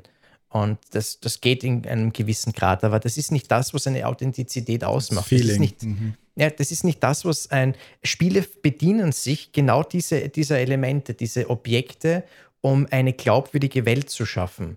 Aber im Grunde die glaubwürdige Welt entsteht dann, wenn der Spieler, und das betrifft jetzt aber auch Zuseher von, oder äh, Seher von, von Filmen und Serien und so weiter, wenn die Person eintauchen kann in diese Welt, weil sie sich darin auch ein bisschen verorten kann darin. Und deswegen ist es so wichtig, auf diese ganzen sozialen Aspekte auch einzugehen. Ein bisschen, wie funktioniert Handel, also wirtschaftliche Sachen. Mhm. Sachen, die, die für uns normal sind, wie sie heute sind und wo dann auf einmal krasse Gegenst also Gegensätze sich auftun, eventuell, wo dann jemand sich erkennt, also draufkommt, so, das ist was Neues. Das sind so diese Sachen, die, die einen wesentlich besseren Zugang eigentlich zu diesem Thema ermöglichen, als über Objekte zum Beispiel. Ja, klar. Und, und trotzdem tut es weh, wenn ich jetzt vor wenigen Tagen mir anschaue, die neue Netflix-Serie äh, Jupiter's, äh, Jupiter's Legacy. Legacy, genau. Und ich will jetzt nicht spoilern, weil das jetzt vielleicht noch nicht jemand gesehen hat, aber es kommt an einem Punkt, gibt es eine, eine Referenz zu den Wikingern. Da wären wir wieder beim Thema. Und sorry, wenn ich das jetzt. Darf man, darf man fluchen bei dir ah, im Stream? Selbst äh, geh nur los. Äh, let's go. Ich, ich sag nur eins, wenn das scheiß Hörnerhelme echt, das ist etwas, das, das gibt's nicht. Das Aber ist es sieht cool Sache, aus, Kopi. Es sieht cool Ja. aus. Ah, Das ist schon so lang, nicht einmal, nicht einmal die Wikinger-Spiele bedienen sich mit dem. Und dann hast du da auf einmal eine neue Produktion im Jahr 2021, wo ein Wikinger dargestellt wird mit einem Hörnerhelm. Ich weiß, vielleicht ist das auch bewusst so gemacht. Ich glaube tatsächlich, das- dass das bewusst ist, einfach weil es Ja. cooler aussieht. Ich glaube, es ist denen einfach egal.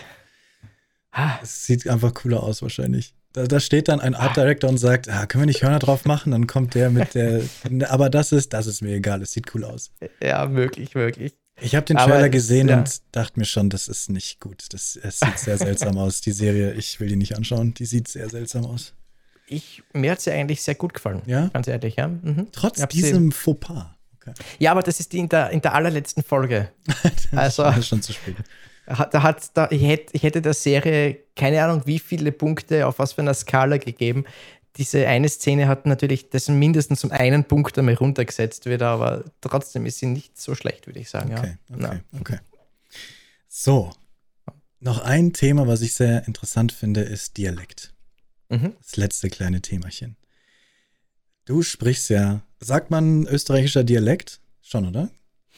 Ich kenne mich da nicht so. Oder ist Ja, es österreichisch? Äh, Ich, ich würde sagen, für alle Leute außerhalb von Österreich ist es österreichischer Dialekt. Äh, Wir natürlich in, in Österreich unterscheiden schon Ja, natürlich die viele. Dialekte. Mhm.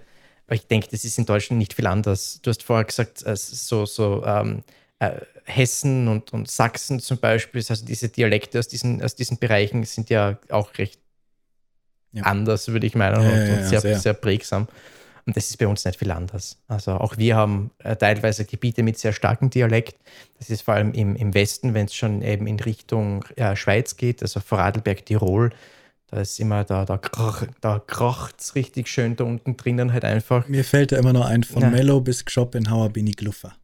Genau, Kennst genau, ja. Okay. Ja, ja, freilich. hat, dieses, dieser Song hat so bei uns in München zumindest, ich weiß nicht, wie sehr das noch in Deutschland Mhm. sich verbreitet hat, war bei uns so, oh, wie großartig. Dieses Lied Ja, ja. und dieser Dialekt dazu. Oh, Aber das ist, das ist halt Vorarlbergerisch. Also Mhm. das ist auch schon wieder was ganz Eigenes.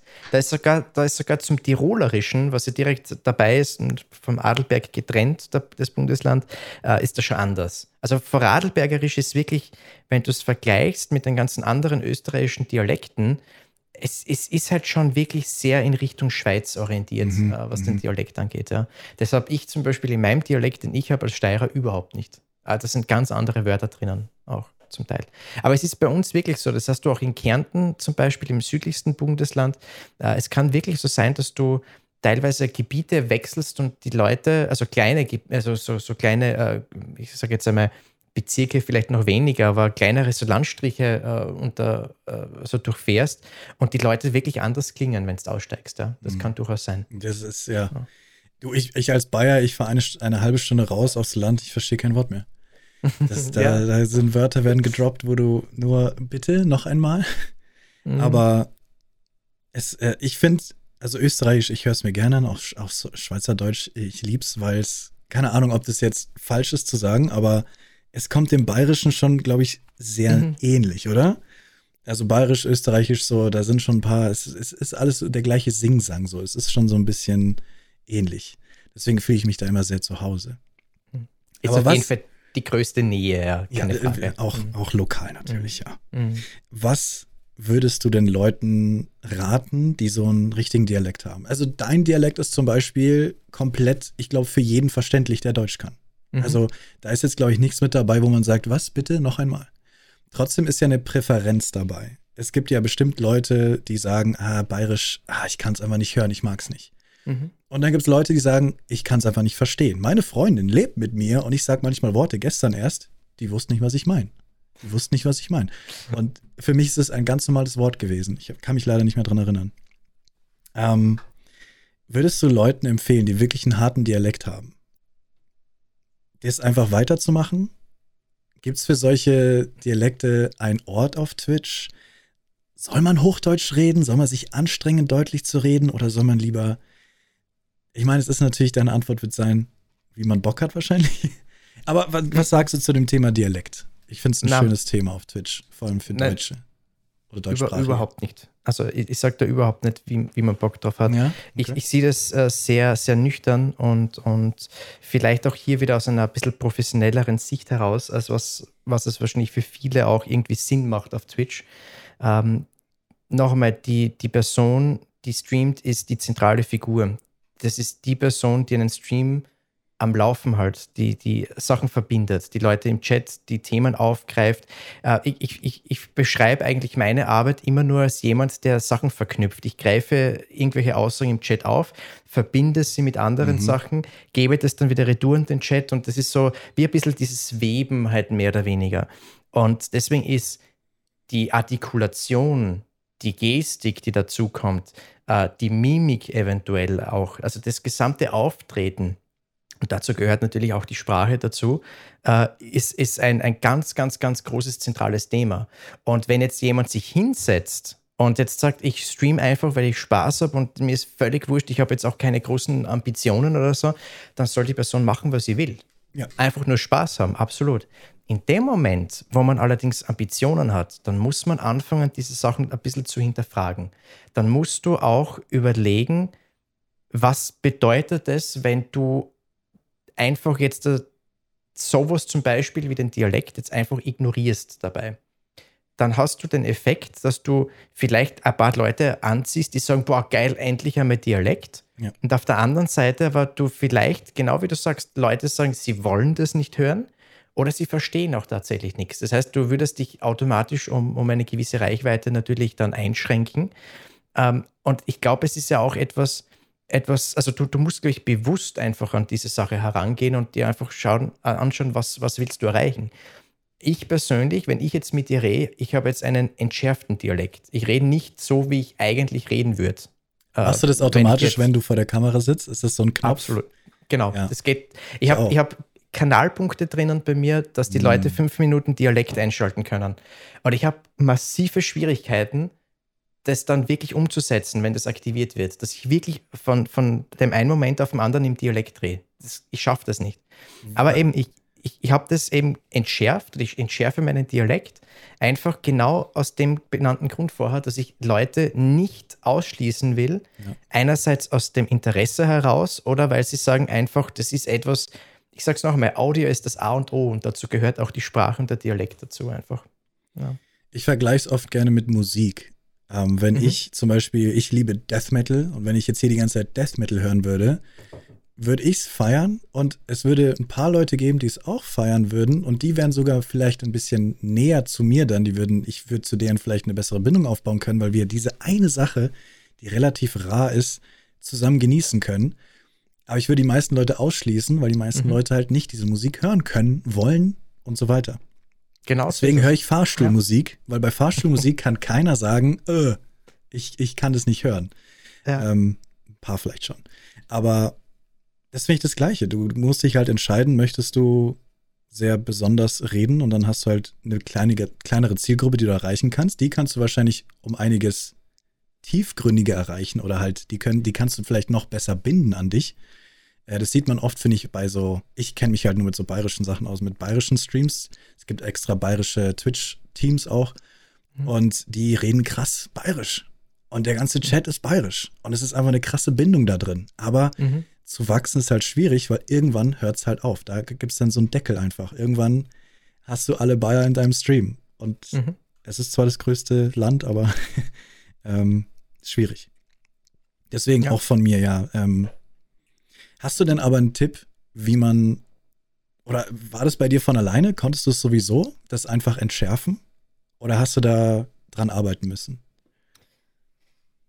Ich glaube, ich habe da ein bisschen einen, einen wesentlich leichteren Zugang aufgrund meiner Ausbildung, ähm, weil ich habe in der Schule schon sehr viel äh, Referate gehalten, Präsentationen durchgemacht. Mhm. Und dann an der Universität musste dann ja auch immer wieder präsentieren und vor allem dann durch meine Lehre, mein gut, zu dem Zeitpunkt habe ich dann eh schon gestreamt, aber ich, ich bin jemand, der, ich habe auch kein Problem, vor 500, 600 Leuten zu stehen und, und etwas zu referieren. Ähm, ich, ich, hab, ich bin da wahrscheinlich ein bisschen eine Ausnahme und darf da jetzt wahrscheinlich auch nicht als, als Standard oder irgendwie so jetzt da betrachtet werden. Ähm, aber ich glaube schon, dass man sich antrainieren kann, halt einfach. Aber es ist nicht leicht wahrscheinlich. Das, das, ich, ich, für mich hat sich so ergeben, einfach, aber aufgrund einfach meiner mhm. der letzten Jahre halt einfach in dem Bereich. Aber ich bin auch sehr froh drüber, sehr, sehr, sehr froh drüber, ja. aber auch richtig lernen war schwierig. Ich habe einmal von einem Schwaben gehört, ja. dass es so schwer ist, Schwäbisch wegzukriegen und Hochdeutsch mhm. zu reden für sie. Keine Ahnung, für mich war es nie ein Problem, weil in München, Großstadt München, wächst du auf und du redest nicht wirklich bayerisch, du redest münchnerisch. Mhm. Münchnerisch versteht halt jeder irgendwie. Das ist ein bisschen bayerisch, aber jeder versteht dich. Außer ich sag sowas wie Watschen. Das erste Mal, als ich im Stream watschen, es war das erste Mal im Stream wurde mir das bewusst, dass nicht ganz Deutschland weiß, was eine Watschen ist. Mhm. Und das war mir da, vorher nie bewusst. Da, da muss ich aber einen, einen, ganz wichtigen Punkt ansprechen. Ich habe mhm. hab gesagt, dass ich äh, meinen, meinen Dialekt entschärfe, mhm. aber nicht wegnehme. Ja. Also es, es gibt gewisse Formulierungen und vielleicht Aussagen und Aussprachen halt einfach, die ich dann halt wirklich ähm, in Hochdeutsch mache oder zumindest in so einem eher in Richtung Hochdeutsch gehende äh, Aussprache dann verwandle. Und dann sind aber so einzelne Punkte dabei, die ich ganz bewusst wieder auf, auf also im Dialekt belasse. Wie, wie du sagst, die, die Watschen zum Beispiel. Das ist etwas, das lasse ich ganz bewusst drinnen, weil das gibt auch dem Ganzen einen, einen vielleicht Charakter. auch charmanten Rahmen. Ja, genau, Charakter einfach. Das heißt, das heißt einfach jetzt hingehen und sagen, ich habe einen Dialekt und ich will ihn jetzt zu 100% wegkriegen. Erstens, das wird, glaube ich, nicht funktionieren. und zweitens, du würdest dabei so viel wirklich Wärme verlieren, einfach, was, was dich persönlich auch ausmacht. Das ist ja, du, du, man, man ist ja ein, ein grundsätzlich ein standortgebundener Mensch. Das heißt, man, man, das ganze Denken, die ganze Artikulation ist etwas, was sehr stark geprägt ist von dem Ort, wo man aufwächst, was man einfach, mit dem man halt einfach seine Jahre halt dann verbringt. Mhm. Und das sind auch Sachen, die, die meiner Meinung nach, die muss man nicht wegbringen. Nee. Überhaupt nicht. Und deswegen sage ich, das gehört auch ein bisschen dazu, das auch zu belassen, aber halt vielleicht dann ein bisschen nachzuschärfen halt. Oder zu entschärfen eher. Ja, ich glaube, dieses, wenn jemand Bayerisch nicht mag, dann mag er es nicht. Daran kannst du nichts viel ändern. Mhm. Ähm, aber du kannst zumindest dafür sorgen, dass Leute dich verstehen. Ähm, ja so weit halt entschärfen wahrscheinlich, dass sich einfach jeder, jeder konsumieren kann. Wenn er dann dich nicht mag, wie du bist, dann ist das so. Und dazu gehört mhm. die Sprache natürlich mit dazu. Wenn einer dich nicht mag, dann kann es oft sein, wie du redest, wie deine Stimme klingt, was du sagst. Aber zumindest, dass Leute dich verstehen können. Genau, ja. Ja. Ja, Watschen ist Backpfeife. Backpfeife. Das hätte ich nie in meinem Leben gesagt, das Wort Back. Ohrfeige, genau. Ja, Ohrfeige. Ohrfeige ja, genau, ist das Wort. Genau. Ja. Aber ich weiß nicht mehr, was ich gestern gesagt habe, dass sie das nicht verstanden hat. Host me. Ich sage ganz oft Host me. Das heißt, verstehst du mich? Ja, Host me. host me. So ist es, ja, genau. ja, manchmal, es, es kann halt auch super humoristisch sein, einfach mal kurz was raushängen zu lassen. Mhm. Ich fühle mich da immer schlecht, weil ich es nicht wirklich kann, weil ich bin halt nicht wirklich bayerisch aufgewachsen, aber manchmal ist es halt einfach lustig, was raushängen zu lassen oder so. Ja, das war so meine Liste an Sachen, die ich mit dir bequatschen wollte. Ich habe noch eine Sache und zwar Wings for Life World Run. Mhm, ja, das war cool. Das habe ich gesehen damals. Äh, ich dachte mir so, mache ich mit, zwinge ich mich dazu. Ich bin halt so ein super unsportlicher Mensch. Es fällt mir so schwer. Ich dachte mir, dann, oh, ah, soll ich, ja, dann, dann, ich, ich enttäusche bestimmt nur. Ah, habe ich es nicht gemacht. Aber erzähl mal, was ist, was ist Wings for Life? Was, ähm, du hast dann nämlich ein Team gemacht. Zwei, zwei Punkte. Erstens, äh, du kannst dabei nur eine Person enttäuschen, das, ist, das bist du selbst, ja, indem ja. du nicht ja, dran teilnimmst. Ja, okay. Und das zweite ist, die Anmeldung für 2022 ist schon offen, gell? Ja, Möchte ich noch anmerken. Sollen. Okay, ja. mhm. ja. Nein, allem, äh, aber äh, ganz, ganz äh, ernsthaft, äh, wenn, wenn du sagst, du solltest, wenn du das Gefühl hast, du musst was machen, du was machen. bewegst dich zu wenig, dann ist eine Anmeldung wirklich balsam, weil du hast dann immer ein bisschen diesen Druck im Kopf drinnen, dass du sagst, du hast ein schlechtes Gewissen. Dann, ich bin so ein Typ, der nicht enttäuschen möchte. Das heißt tatsächlich, wenn ich mich da anmelden würde, würde ich wahrscheinlich mich immer Nein. dazu zwingen. Ich, ja, genau. aber ich weiß, ich weiß, du sagst, ich kann nur mich selber enttäuschen, aber ähm, ich würde dann denken, ich würde dich zum Beispiel enttäuschen. Aber das ist gut, weil dann mhm. würde ich, doch, das, aber das ist gut, weil dann würde ich mich ja dazu bringen, Sport zu machen. Das ist ja das Ziel. Ja, genau. Deswegen sage ich ja unbedingt weitermachen, also wirklich, wirklich diesen Gedankengang verfolgen. Und das Besondere, und das ist jetzt eh, das passt jetzt zu der eingehenden Frage, äh, Eingangsfrage, das ist ein, eine, eine Veranstaltung, bei der man niemanden enttäuschen kann. Das ist ja das Schöne dabei. Äh, das ist ein, ein Lauf, der anders funktioniert als die ganzen anderen Läufe, weil es gibt nämlich kein äh, fest definiertes Ziel. Du läufst so lang, bis das Ziel dich einholt. Und wenn das jetzt zwei Kilometer sind oder 20 Kilometer sind, ist im Grunde für alle anderen völlig belanglos, sondern es ist das Persönliche, was man halt einfach zusammenbringt halt. Übrigens also virtuell, also du läufst schon, aber du läufst auf einer virtuellen Strecke. Genau, ja, also, heuer also, zumindest in diesem Jahr und im vergangenen okay. Jahr war das so. Äh, Im Normalfall ist es so, äh, wenn jetzt nicht gerade eine globale Pandemie irgendwie herumschwirrt, dass es äh, sogenannte Flagship Runs gibt. Mhm. Das ist ein, ein, ein, globales Event, das zur gleichen Zeit startet. Und es gibt dann sogenannte Flagship Runs. Das sind große Veranstaltungen, äh, große definierte äh, Strecken, die man halt einfach laufen kann. Und da geht es einfach um, um das Lokale. Es ist ja, es wird ein, ist ein unglaublicher Push-Effekt, wenn du einfach mit anderen Leuten läufst, gemeinsam zu, also weil du einfach merkst, du bist nicht allein unterwegs, auch vielleicht ein paar Leute am, am Rand dabei stehen und, und halt alles Gute wünschen und, und äh, an, anfeuern halt. Das, das gibt einen irrsinnigen Schub. Das ist jetzt natürlich nicht gegangen, weil äh, eben Covid. Aber normalerweise ist es so, dass dann nach einer halben Stunde bei diesem Lauf, also der Lauf beginnt bei uns um 13 Uhr, das heißt um 13.30 Uhr würde dann ein Auto losfahren und das Auto würde dann langsam aber sicher die Leute einholen. Das Auto wird auch immer schneller mit der Zeit. Und deswegen ist es so, dass die Ziellinie dich einholt und du jetzt nicht fix irgendwie 20 Kilometer oder 10 Kilometer oder sogar 42 Kilometer laufen mhm. musst, sondern das, was du jetzt zusammenbringst. Deswegen sage ich, du kannst dabei niemanden enttäuschen, sondern nur eigentlich dich selbst, weil man nicht dabei ist bei so eine Sachen. Ja? Und das ist das Schöne halt. Und das, das Ganze hat ja auch einen, einen konkreten Hintergrund. Äh, das ist ähm, von der, von der äh, Wings for Life Stiftung eine Veranstaltung, die wiederum, das muss ich an der Stelle anmerken, äh, gegründet wurde oder im Zusammenhang steht mit Red Bull. Das hm. muss, muss man anmerken, weil das ist ja auch umstritten natürlich auch, ähm, weil ja, brauchen wir jetzt nicht auf das eingehen, aber zumindest es geht darum, dass mit diesem Event äh, Spenden gesammelt werden für die Forschung äh, zur Heilung der Querschnittlähmung. Mhm. Und das ist also Rückenmarksforschung, die da betrieben wird oder finanziert wird damit. Und der Slogan ist eben, damit halt eines Tages auch jene wieder laufen können, die es halt jetzt nicht können. Und das ist das Schöne dabei. Ich sage es jetzt hier einfach, ich mache da nächstes Jahr mit und dann muss ich es machen. Ich nehme dich beim Wort. Ja. Sehr gut.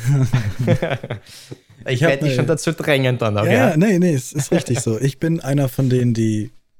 Ich, ich, wegen mir mache ich es nicht. Ich muss, ich muss. Man muss es mir, man muss mich zwingen. Zum Glück zwingen. Schön, schön. Ich habe dann eben ein, ein, Team gegründet oder ich habe ich hab letztes Jahr schon teilgenommen dran, das hat mir gut gefallen. Und ich habe mir dann gleich gedacht, es wäre irgendwie lustig, das auf Twitch auch zu bringen und irgendwie so einen Zusammenhang mit Twitch herzustellen, weil erstens, man gut, Pandemie hat für viele bedeutet, dass sie mhm. jetzt nicht mehr viel sich bewegen oder halt zumindest eingeschränkter bewegen.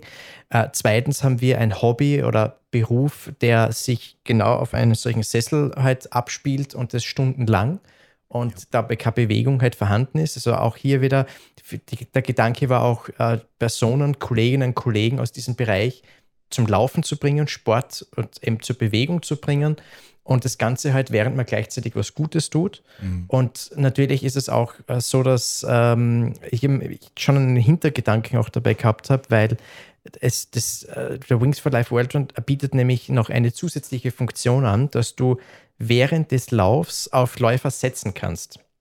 Das heißt, äh, ein zum Beispiel, wenn jetzt jemand das wirklich streamen würde, so wie ich es ja auch heuer gemacht habe oder zumindest probiert habe, wenn die Technik funktioniert hätte, also gescheit funktioniert hätte, dann hätten, dann haben Leute die Möglichkeit, also sehen sie, da läuft jemand und dann kann man ein Spendenversprechen ab, ähm, mhm. noch, noch abschließen.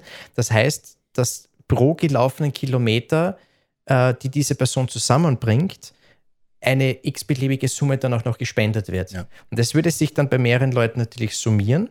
Gleichzeitig kriegt der, der Streamer, der das gerade macht und läuft, auch äh, über die Kopfhörer auch mit, dass jemand äh, auf einen Uh. gesetzt hat, was einen Motivationsboost natürlich auch noch bringt. Cool. Deswegen sage ich ja, das ist eine Win-Win-Situation auf so vielen Ebenen einfach, ja. Nice. Okay. Bam. Wird gemacht. ja. Sehr gut. Ah. Ich schicke dir dann gleich die Discord-Einladung. Okay. Wir haben, da, wir haben ein Trainingstagebuch und Motivationsposts, Was? möchte Ich ich soll anmerken. trainieren? ja, Okay. so nicht so. Ja, ich habe mein Nein, Fahrrad jetzt. cool. Ich werde jetzt Fahrrad fahren. Sage ich seit, Ja? sag ich seit 1.1. Jetzt ist soweit. Ja, man, nur, es sind ja nur knapp fünf Monate gewesen dann. Also. Coppelius, vielen, vielen Dank, dass du hier warst. Es war mir eine Ehre. Es war sehr interessant. Wirklich. Es war so viele interessante Sachen dabei, die du gesagt hast. Ich kann dich nur weiterempfehlen. Leute, wenn ihr.